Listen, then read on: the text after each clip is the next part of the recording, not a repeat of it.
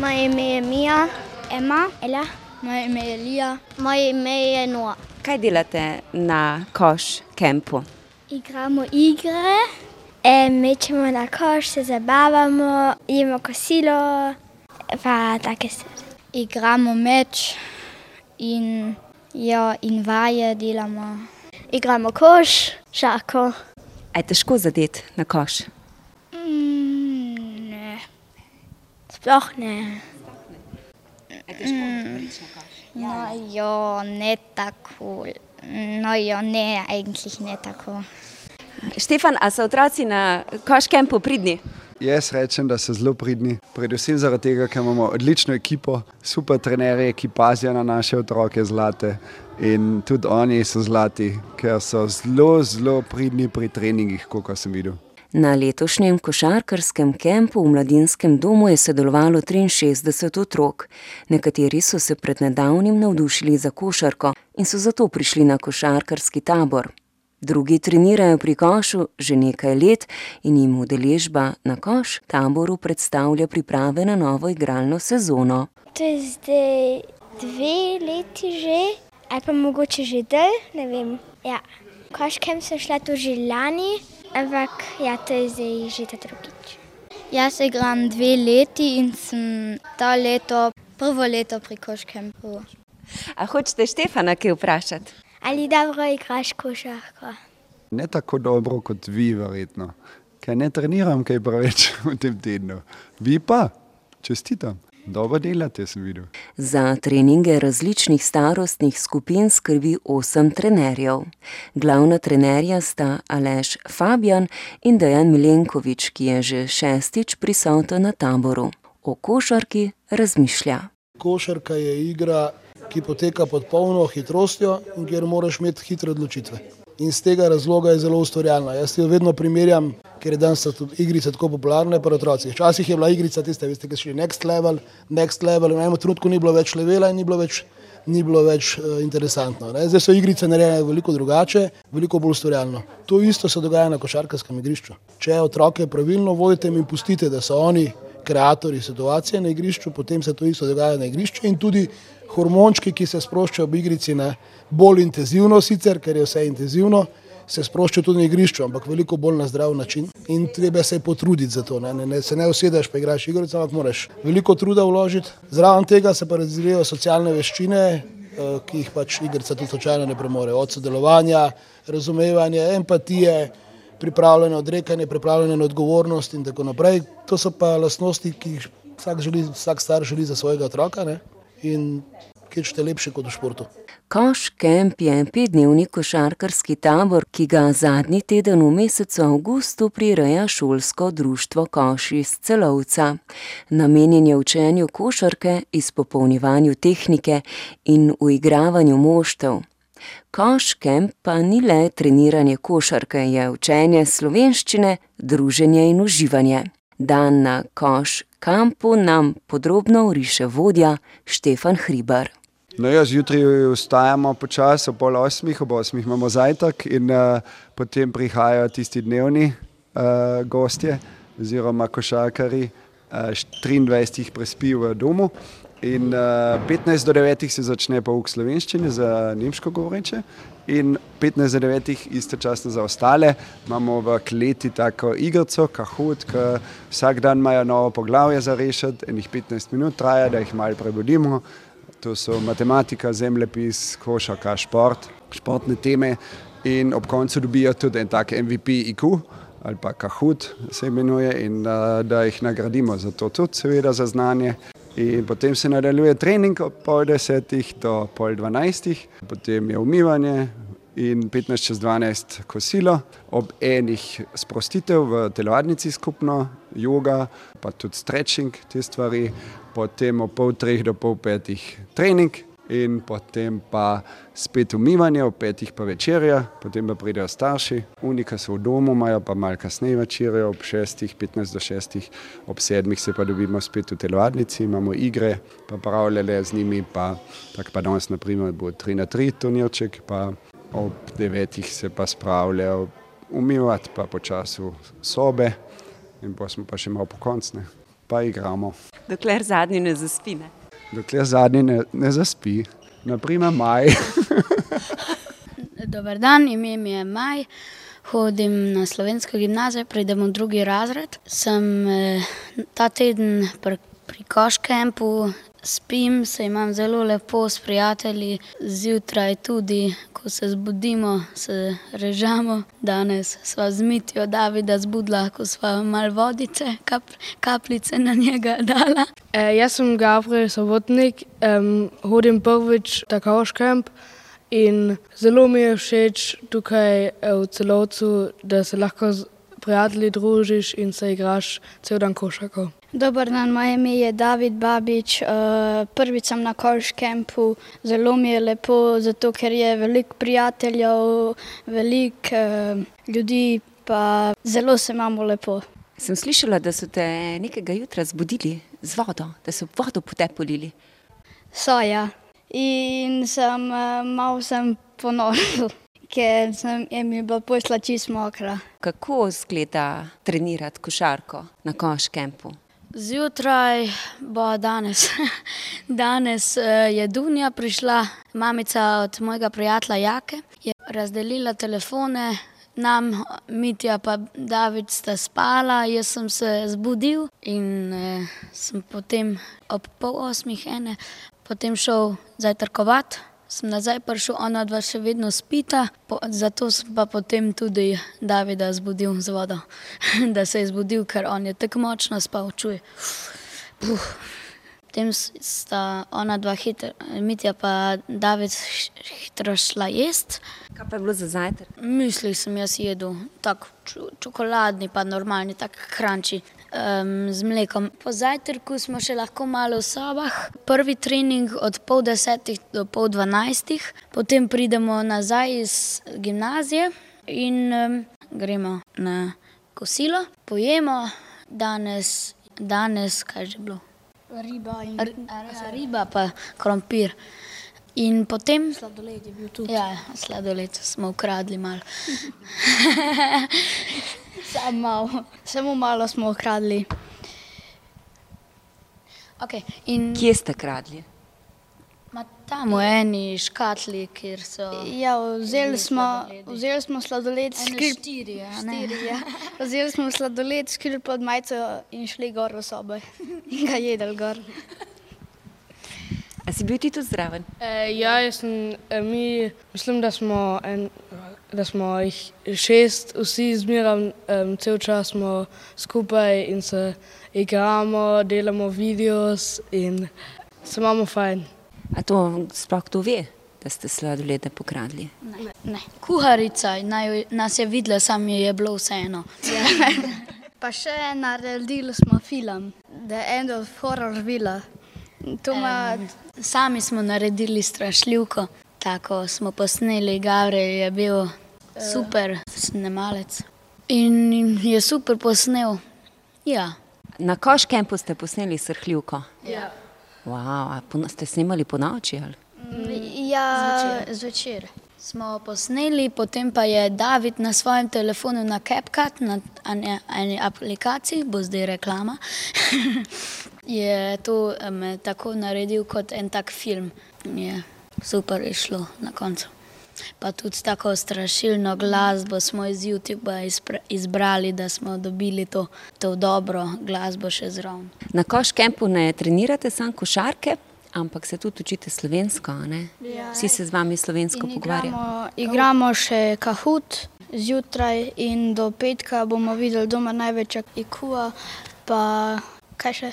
Kvize imate. Ja, ma to, a, poznate Kahoot, um, na aplikacija eh, K-A-H-O-O-T in eh, tam so vsi, lahko vse kvize si izbereš. Lahko nogomet, košarko, matematiko, geografijo, pa take stvari. In komu najboljše kaže? Uh, nama dvema je prvi, prvi dan sva bila prva in tretja, drugi dan sva bila pa peta. Jaz sem pa bil z enim prijateljem skupaj in smo bili banana. Enkrat smo bili tretji, drugič pa mislim, da deseti. V mladinskem domu v telovadnicah Slovenske gimnazije in pedagoške fakultete ter v športni dvorani Šenpeter je potekal košarkarski tabor. Večletna člana košarkaškega moštva Koš sta tudi najstnika Mateo in Jona, ki sem ju v šenpeterski športni dvorani zmotila med treningom. Košarka je del njunega življenja.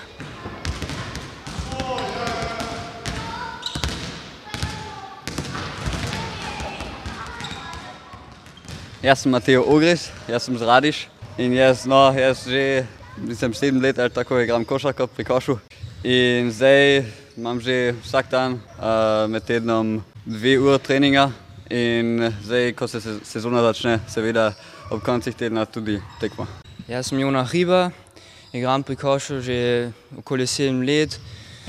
Res vsak dan treniram in uživam košarka. Kaj vam pomeni košarka? No, ne vem, jaz to rad delam v prostem času, ne, veliko proste, prostega časa zauzame, seveda. Tudi če sem doma, pa imam fraj, rad igram, grem ven, pa malo mečem na koš. Um, ja, del življenja je pač. Košarka je za me enostavno, da se srečaš s prijatelji, da igraš z njimi, da se imaš fajn in luštno in se smejiš z celo ekipo. Tale koškemp je nekakšna priprava ne, na novo sezono za vas. Kakšne imate kaj načrte? No, seveda hočemo zmagati ampak ja, še ne vem, zdaj imamo novega trenerja pri 19. Ne bomo videli, ampak imamo zdaj že bolj izkušeno ekipo in upam, da bo nekaj. Mislim, da je najbolj važno enostavno zbirati um, izkušnje in najboljše narediti iz cele sezone in pridno trenirati. Na letošnjem košarkarskem taboru Koša je z ekipo U16 treniral tudi Jaka Šibrle, sicer trener ženske članske ekipe. Optimistično zre v novo sezono, saj bodo v ligi prvič letos tekmovala tudi dekleta. Jaka, nam lahko poveš, kakšna je razlika pri treningih, recimo z 10-12-letniki, pa potem tistimi starejšimi? Ja, razlika je kar velika, ne? predvsem zato, ker so že fizično velike razlike med samimi otroci. Tako da začne se seveda vse z igro, z neko zabavo, druženjem, dobro voljo. Nadaljujemo seveda še vedno v tem smislu, da je pozitivna energija na treningih vedno prisotna, ampak treningi pa so seveda vsako leto resnejši tako da so tudi fanti oziroma pripravljeni na koncu, da imajo možnost, da igrajo tudi v članski ekipi.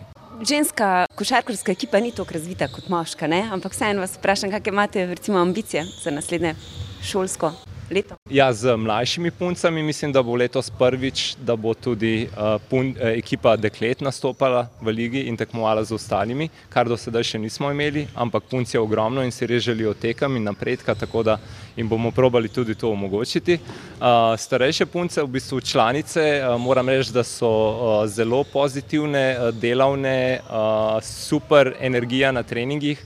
Uh, ciljev, nekih rezultatskih letos res nimamo, uh, so pa to seveda napredek v igri uh, in nek pozitiven odnos do treninga in v bistvu do vsega, kar se dogaja okrog košarke.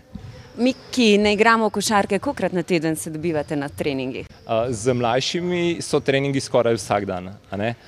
Z članicami uh, trikrat na teden, tako kot člani, ker imajo vse te punce, seveda tudi službe, fakulteto, šolo in ni prav veliko prostega časa. Tisti trenutek, ki pa imajo, pa seveda rade izkoristijo za košarko.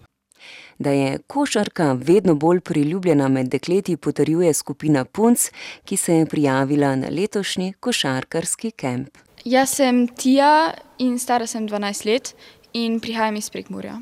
In hodim na slovensko gimnazijo. Jaz sem Inaja, prihajam iz Celovca, stara sem 14 let in obiskujem slovensko gimnazijo.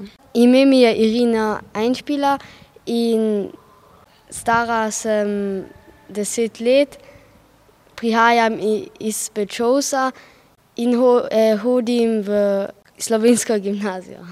Jaz sem Leni, obiskujem Koškem že drugič to leto in um, obiskujem šolo Europa Gymnasium Klagenfurt in prihajam iz Klagenfurta. Um, jaz uh, že hodim na košarko tri leta in hodila sem koš skupino in zdaj bom pa tudi začela igrati pri Superliga. Um, jaz zdaj bo sedmo leto in že od ma malega sem vedno pri košu trenirala?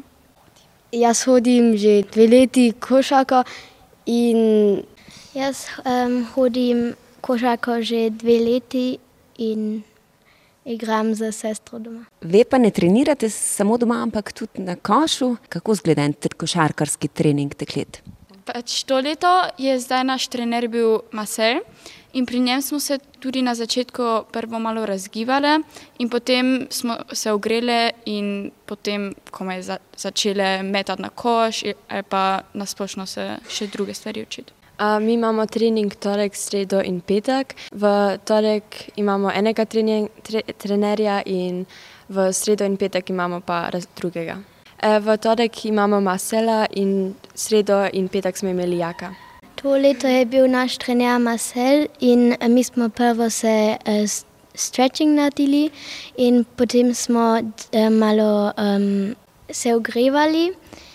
In potem smo še en um, um, meč naredili, in potem smo še kakšno igrico na koncu naredili. Kaj vam pomeni košarka?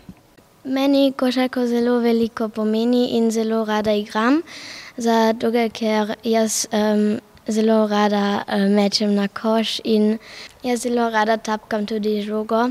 In, ja. uh, košarka je zelo velik del mene ker večinoma časa preživiš v šoli in potem še tvoji konički. Najdla sem vel, zelo veliko prijateljev in tudi koškemp v poletju je zelo zabaven in se druži z vsemi. Tako da je košarka v bistvu katerikoli šport je zelo pomemben za te. Meni pomeni košarka zelo veliko. Na začetku nisem tako rada hodila, ampak zdaj pozneje vedno se ful veselim in, in tako sem tudi spoznala mojo najboljšo prijateljico. Če ne bi hodila k košarki, bi tudi veliko časa um, bila na telefonu ali pa ne bi veliko drugega delala.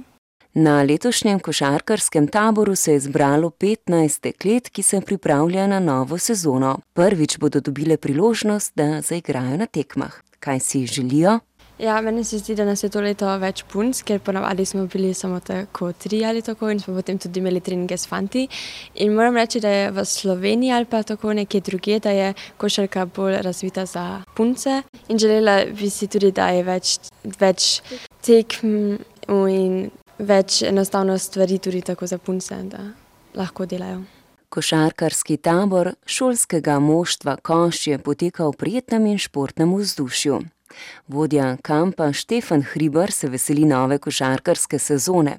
Članski, ženska in moška ekipa sta že sredi avgusta začeli s pripravami in treningi. Kakšni so cilji?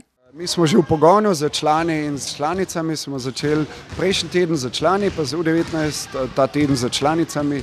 In že pridno trenirajo, naš čaj smo ta teden začeli s kempom, uh, tako da smo v polnem pogonu. In, uh, Z petimi ekipami bomo tekmovali po celi Avstriji. In od 14 ekip, ki jih imamo, ostali bojo na Koroškem, v Koroškem prvenstvu. In uh, cilj članov je pa, da dosežemo mogoče enkrat polfinale, čeprav imamo zelo mlado domačo ekipo tokrat in računamo na naše, stavimo zelo na naš naraščaj. Na 19. košarkarskem kampu so spremljali tudi tekme slovenske košarkarske reprezentance, ki igra na svetovnem prvenstvu na Japonskem, Indoneziji in na Filipinih. Kakšen bo njen končni uspeh? Ja, spremljamo na kampu tudi in gledamo predvsem tekme Slovenije. In tudi danes, naprimer, vsaj prvo čas si ogledamo skupaj tisti, ki želi uh, in pripravimo uh, prenos v kleti na Bima in lahko vsi sledijo tem. Končna uvrstitev Slovenije? Uh, medalja. Verjetno tretje mesto, jaz mislim, da bo bronasta na koncu, v polfinalu bo nažalost Amerika malo premočna. Ki bo v finalu Srbija? Ki bo v finalu z Nemčijo, jaz pravim, in uh, na koncu, ja, jaz pravim, uh, ZDA, Nemčija, Slovenija. In katero mesto bo Slovenija na koncu dosegla? Si upate kaj napovedati? Jaz večinoma gledam samo Slovenijo in se, mislim, da bojo prvi. Jaz tudi mislim, da bojo prvi, ker jaz tudi gledam eh, veliko eh, samo Slovenijo. Jaz upam, da, da bodo prvi, ampak ne vem, ne morem napovedati. Um, če gledam, potem samo Slovenijo. Sedaj gledam, če, zdaj, zdaj se vidi težko med koškempom, zato ker smo toliko na treningu, pa ne vem, vse kul. Ampak če je čas, pa seveda gledam. Kak bo končni rezultat Slovenije, katero mesto bo zasedla? Mislim, da nimajo tako velike šanse, ampak upamo najboljše. Ne, so bobena ekipa, mislim, zato pa mislim top 5 bi jaz rekel. Hvala, fanta, in uživajte na košarkarskem kampu. Hvala, hvala enaka. Jaz iskreno mislim, da oprosti Slovenija, ampak ne mislim, da bo medalje letos, ker je Amerika, če pogledaš te igralce, tako highlighte, pa Kanada in vse. Kanada ima tudi zelo odlične igralce, um, Nemčija, Francija, Srbija in uh, Španija. Take moštve lahko premagajo tudi Slovenijo. Slovenija je med zelo dobrimi reprezentancami. Predvsej letos to, dve, imamo dve do, slabi poškodbi pred dobrih igralcev in ja, bomo videli. Mislim, da bo četrt finale potem konc proti, ne vem, mogoče Nemčijo ali Avstralijo. Glejte, jaz otroke tako vzgajam, gremo tekme do tekme. Ne? Zdaj delajte nekaj napovedi, tekme do tekme. Vsaka tekma je najbolj pomembna v tistem trenutku. Imate samo tisti trenutek, kot v življenju. Ja, vsi si seveda želimo medalje, ne? tako da jaz bom kar rekel tretje mesto, pa tudi če bo četrto, ne bo nič narobe. Kakšno slabše. Najlepša hvala za intervju in naj se deli obeti ali pa želje tudi uresničijo. Ja, hvala vam. En, dva, tri, koš!